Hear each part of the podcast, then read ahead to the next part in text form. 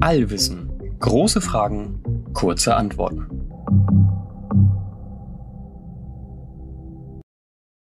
Moin und herzlich willkommen zu einer neuen Folge Allwissen. Das hier ist Teil 2 unserer großen ART-Spezialfolge. Falls ihr also den ersten Teil noch nicht gehört habt, macht das besser vorher, denn da lernt ihr, was die Raumzeit eigentlich genau ist. Und die Information ist wichtig, um die heutige Folge besser zu verstehen. Ich fasse jetzt am Anfang trotzdem noch mal kurz zusammen, was die Raumzeit eigentlich ist. Ja, die Raumzeit ist im Endeffekt ein mathematisches Konstrukt, in dem wir unsere drei Raumdimensionen mit der einen Zeitdimension verknüpfen und so einen 3 plus 1 dimensionalen Raum bekommen, die sogenannte Raumzeit. Das ist kein typischer vierdimensionaler geometrischer euklidischer Raum, sondern funktioniert mathematisch ein bisschen anders. Das heißt, auch in dieser verknüpften Form betrachtet man das schon noch als zwei unterschiedliche Sachen. Diese Raumzeit kann jetzt erstmal ungekrümmt vor sich hin existieren. Sie kann aber auch gekrümmt werden. Und darum soll es in der heutigen Folge vor allem gehen. Und wir haben ja am Ende der letzten Folge dann nochmal am Beispiel einer zweidimensionalen Fläche gesehen, was eine Krümmung einer solchen Fläche so für Auswirkungen haben kann. Zum Beispiel, dass zwei parallele Linien sich auf einer gekrümmten Fläche auf einmal kreuzen können oder dass die drei Winkel eines Dreiecks nicht mehr unbedingt 180 Grad ergeben. Im Endeffekt sollte das nur zeigen, dass die Krümmung eines Raumes zu interessanten und unintuitiven Aussagen führt. Und in dieser Folge wollen wir uns jetzt also anschauen, was passiert, wenn wir diese 3 plus 1 dimensionale Raumzeit krümmen. Denn das ist quasi die große zweite Aussage der allgemeinen Relativitätstheorie. Ja, die erste war im Endeffekt, die SRT gilt jetzt ganz allgemein. Die zweite ist, dass man jetzt Gravitation nicht mehr als Kraft beschreibt, sondern als Krümmung dieser Raumzeit. Dass da also gar keine echten Kräfte herrschen, sondern dass das Ganze im Endeffekt ein rein geometrisches Phänomen ist. Einstein behauptet also in seiner ART, Massen krümmen die Raumzeit und eine gekrümmte Raumzeit hat einen Einfluss darauf, wie sich Massen in ihr bewegen. Also das ist wirklich so ein selbstbedingendes System. Ja, die Massen krümmen die Raumzeit und je nachdem, wie sie gekrümmt ist, bewegen sich Massen dann auch entsprechend anders als in einer flachen, ungekrümmten Raumzeit. Und wir wollen diese Theorie jetzt mal auf die Probe stellen. Ja, denn eine neue Theorie muss zwei Dinge erfüllen. Ja, zum einen muss die Bewegungen von Planeten in unserem Sonnensystem und von Objekten hier auf der Erde korrekt beschreiben können. Ja, und wenn sie das schafft, dann ist sie genauso gut wie die Theorie, die wir bisher hatten. Aber eine neue Theorie muss dann auch Vorhersagen treffen über Dinge, die man experimentell testen kann. Und diese beiden Punkte wollen wir uns jetzt mal anschauen. Also kann die ART Bekanntes erklären und gibt es Vorhersagen der ART, die sich von Newtons Gravitation unterscheiden, anhand derer wir dann testen können, ob die ART das Universum besser beschreibt als Newtons Gravitationsgesetz. So, aber testen wir die Theorie erstmal an Punkt 1. Kann sie uns all das, was wir schon so kennen, beschreiben? Also können wir die Bewegung der Planeten in unserem Sonnensystem auch beschreiben, indem wir uns diese vierdimensionale Raumzeit vorstellen, die dann von den Massen gekrümmt wird und indem sich dann die Massen anhand dieser Krümmung bewegen? Können wir dadurch die Bewegung der Himmelskörper genauso gut vorhersagen wie mit Newtons Gravitationsgesetz? Ja, und die Antwort ist ja, das können wir. Man kann die Bewegung der Planeten in unserem Sonnensystem mathematisch sowohl mit Gravitation als Kraft beschreiben, als mit Gravitation als Raumzeitkrümmung. Beide Sichtweisen funktionieren, aber jetzt gibt es einen kleinen Unterschied, den hatte ich in der letzten Folge schon angesprochen. Nämlich konnte Newtons Gravitationsgesetz die Bahn des Merkurs nicht wirklich erklären.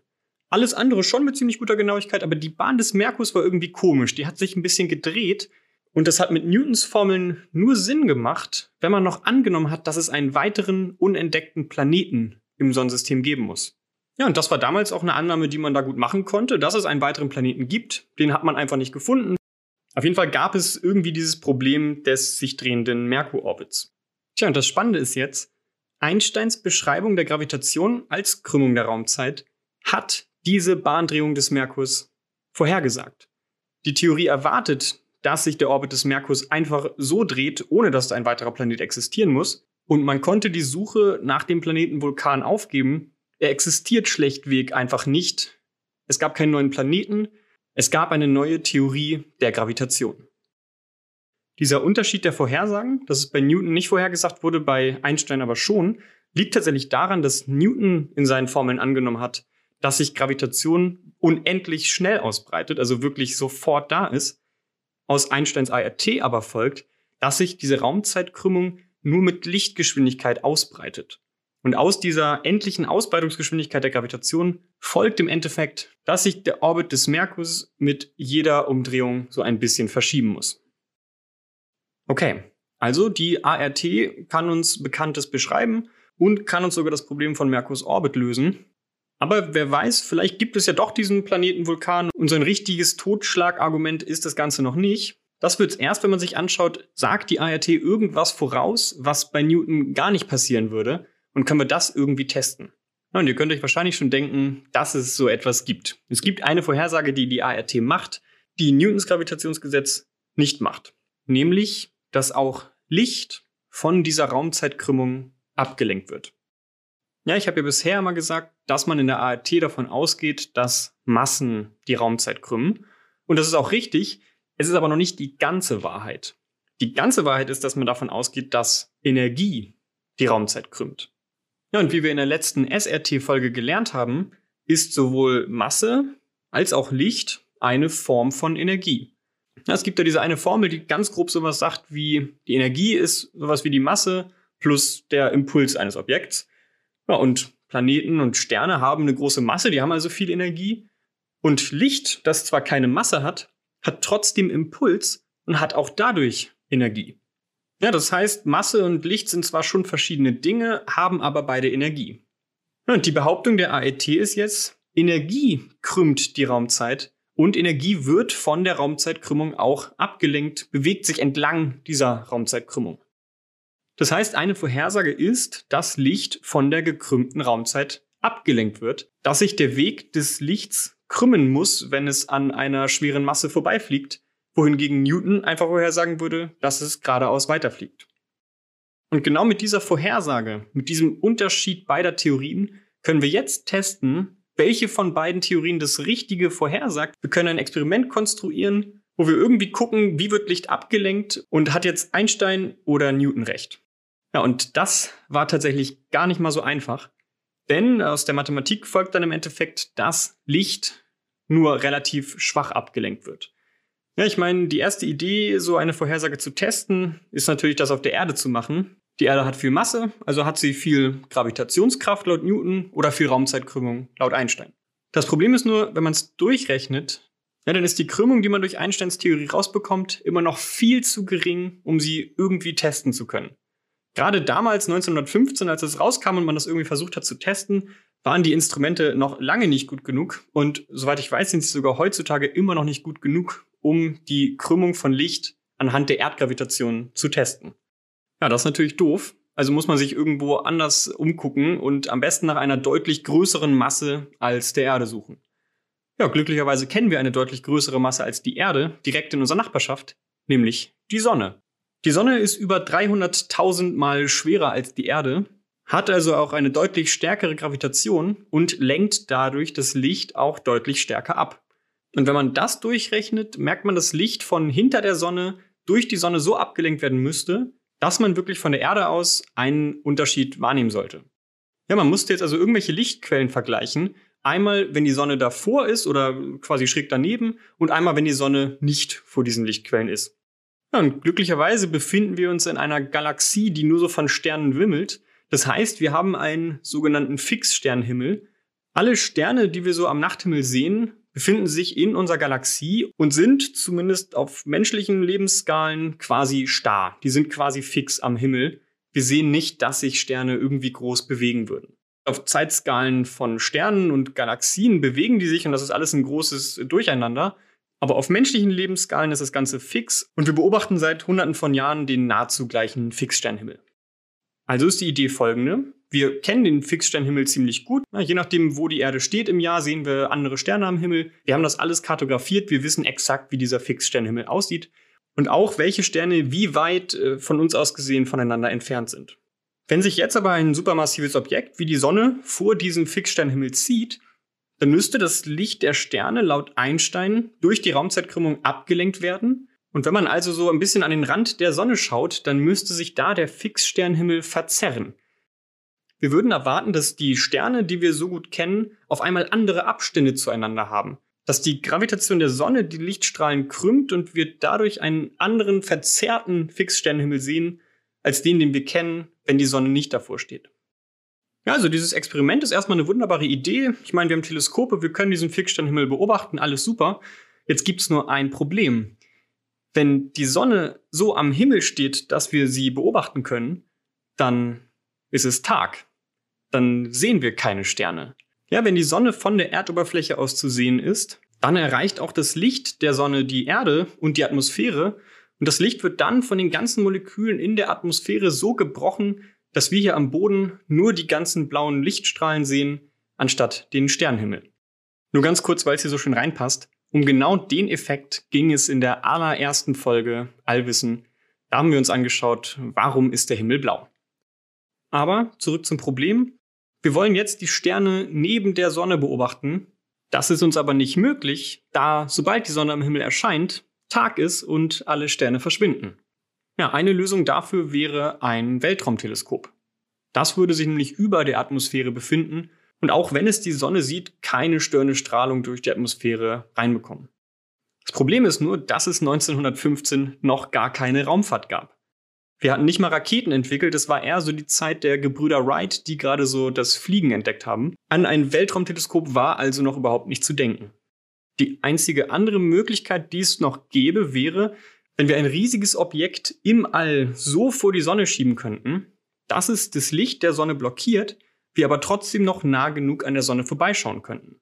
Denn dann würde am Tag, wenn die Sonne eigentlich am Himmel steht, Nacht werden und man würde Sterne beobachten können. Ja, und wem es noch nicht aufgefallen ist, das, was ich gerade beschrieben habe, ist eine Sonnenfinsternis. Die Lösung des Problems ist eine Sonnenfinsternis und der glücklichste Zufall aller Zeiten, wenn man so möchte, da unser Erdmond am Himmel genauso groß ist wie die Sonne.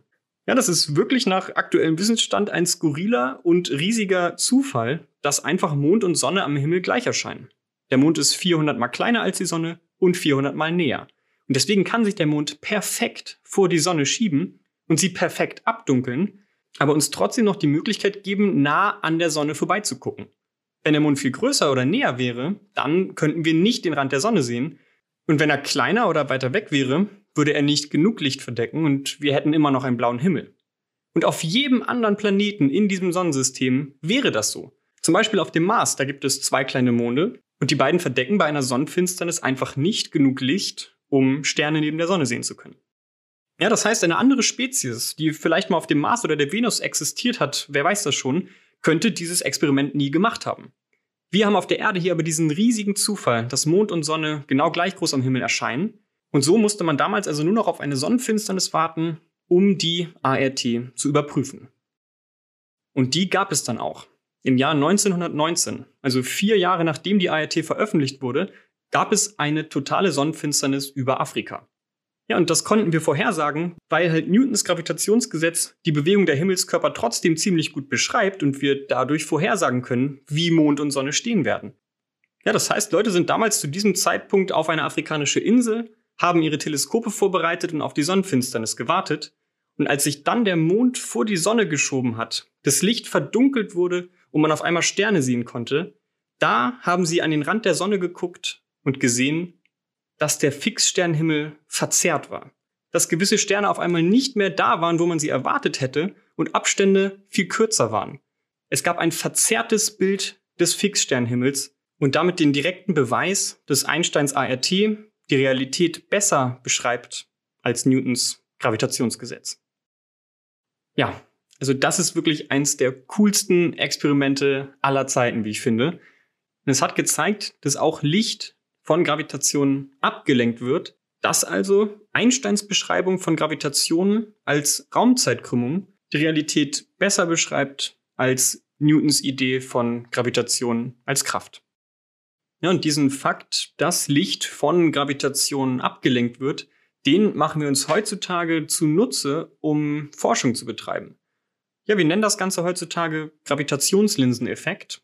Ja, man kann vereinfacht wirklich sagen, wenn sich eine Masse vor eine Lichtquelle schiebt, dann wird das Licht dahinter irgendwie verzerrt. Ja, und wenn alle Gegebenheiten stimmen, die Entfernung von dem, was man beobachten will, von dem massiven Objekt und der Erde und auch die Masse des massiven Objekts und das alles stimmt, dann kann diese Lichtverzerrung sogar so funktionieren, dass wir Objekte viel heller und besser beobachten können, als wir das normalerweise könnten.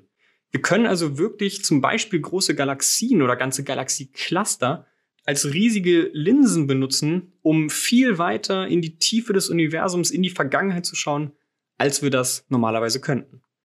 Ja, und das wird schon seit einer Weile gemacht und jetzt ganz prominent nutzt das auch das James Webb Space Teleskop. Das nimmt Bilder vom tiefen All auf und da sieht man eigentlich auf jedem dieser Bilder irgendwie sehr verzerrte und skurrile Objekte. Das sind weit entfernte Galaxien, die es normalerweise nie gesehen hätte die durch eine Gravitationslinse vergrößert werden und so vom James Webb Teleskop studiert werden können. Genau dadurch haben wir übrigens jetzt schon mit James Webb so viele und so helle alte Galaxien gesehen, dass wir irgendwie unser Verständnis des frühen Universums ein bisschen ändern müssen. Und es gibt noch nicht so wirklich Konsens, was denn damals jetzt wirklich los war, dass es schon so viele so helle Galaxien gab. Ja, diese spannende offene Frage können wir uns gerade nur stellen, weil es Gravitationslinsen gibt, weil Gravitation eine Krümmung der Raumzeit zu sein scheint. Das Fazit dieser Folge soll also sein, Einstein hat in der ART behauptet, dass Energie die Raumzeit krümmt und dass Energie sich dann anhand dieser Raumzeitkrümmung durchs All bewegt. Man kann sich also wirklich das Universum als großen gekrümmten Raum vorstellen. Je mehr Masse da ist, desto gekrümmter ist er. Ja, und es gibt viele Krümmungen in den Krümmungen, Planeten, die um Sterne kreisen, Sonnensysteme, die um Galaxien kreisen und, und, und. Das ist ein sehr krummer und dynamischer Raum. Das ist die Vorstellung, die Einstein von Gravitation hatte. Wir sehen also, dass dieser Effekt seit über 100 Jahren bestätigt und genutzt wird. Und dass es also wirklich so zu sein scheint, oder dass zumindest unsere aktuell beste Theorie von Gravitation die ist, dass es eine Raumzeit gibt, eine 3 plus 1 dimensionale Raumzeit, die von Energie gekrümmt wird und in der sich Energie anhand dieser Krümmung bewegt. Ja, das ist im Endeffekt diese große neue Sichtweise, diese Revolution der Gravitation, die Einstein 1915 mit seiner allgemeinen Relativitätstheorie gestartet hat. Ja, das ist alles schon ziemlich cool. Gravitation scheint also eine geometrische Krümmung zu sein statt einer Kraft, und dann folgen zum Beispiel so Dinge wie Gravitationslinsen, mit denen wir arbeiten können. Das alles ist schon ziemlich spannend. Aber das ist noch nicht alles. Das sind ja jetzt mehr so räumliche Effekte und die kann man jetzt auch noch so akzeptieren. Okay, dann wird halt Licht von Gravitation gekrümmt von mir aus. Aber das ist noch nicht alles. Denn es ist ja eine Krümmung der Raumzeit. Das bedeutet, dass auch aus der ART als ganz neue Vorhersage folgt, dass Gravitation einen Einfluss auf Zeit hat, dass Gravitation Zeit verzerrt. Und was es damit auf sich hat, schauen wir uns im nächsten und letzten Teil dieser Spezialfolge an. Das war's mit dieser Folge. Falls ihr eine Frage habt zu irgendwas, was ich in dieser Folge erzählt habe, oder falls ihr eine generelle Frage habt zu den Themen Raumfahrt, Astronomie und Physik, dann schreibt ihr uns gerne. Entweder bei Instagram, da heißen wir allwissen.podcast, oder per Mail an allwissen.podcast at gmail.com. Ansonsten erstmal danke fürs Zuhören und bis nächstes Mal.